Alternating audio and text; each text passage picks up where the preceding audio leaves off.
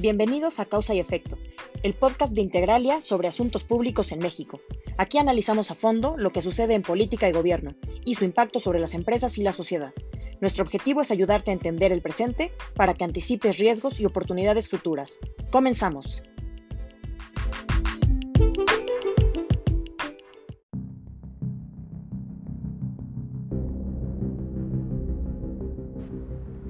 En este episodio hablaremos de los primeros dos años de gobierno del presidente López Obrador.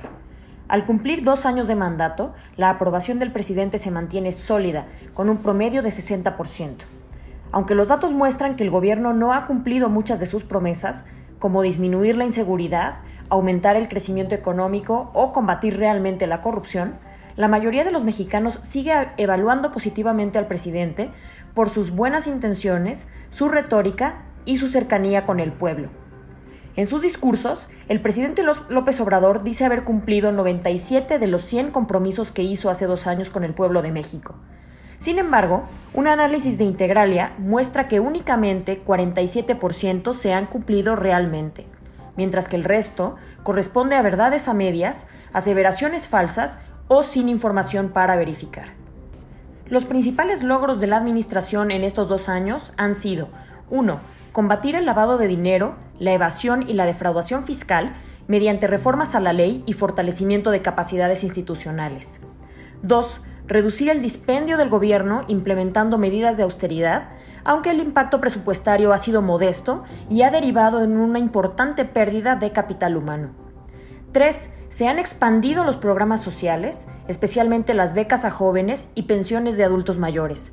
Tan solo este último pasó de 40 mil millones de pesos en 2018 a 133 mil millones de pesos en 2020, un aumento del 200%. 4. Se ha mantenido un nivel de endeudamiento moderado y se ha respetado la autonomía del Banco de México, lo cual ha contribuido a mantener la estabilidad macroeconómica. Sin embargo, también se observan errores y retrocesos. En primer término, destaca la incapacidad para definir rutas de acción para lograr objetivos y metas. Esta falta de planeación ha derivado en falta de resultados tangibles.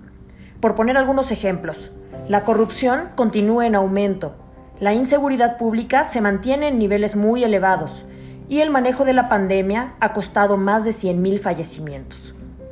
Por otro lado, las medidas de austeridad han eliminado fondos necesarios para la administración pública, como el de desastres naturales. En materia económica, la meta de crecimiento del sexenio de 4% no se alcanzará y la incertidumbre jurídica que ha gestado el gobierno de López Obrador, por ejemplo cancelando contratos mediante consultas populares, ha dañado la confianza empresarial y se estima que hasta 2024 la economía mexicana recuperará el tamaño que tenía en 2018. Finalmente, a dos años de gobierno de López Obrador, ha aumentado el riesgo político en México de acuerdo con el modelo de riesgos de Integralia, cinco de seis factores de riesgo han aumentado de la pasada administración a esta, y son concentración de poder, ineficacia gubernamental, incertidumbre jurídica, inseguridad pública y deterioro económico. Para conocer el reporte completo, te invitamos a visitar www.integralia.com.mx. Esto ha sido todo por hoy. Nos escuchamos en el siguiente episodio de Causa y Efecto.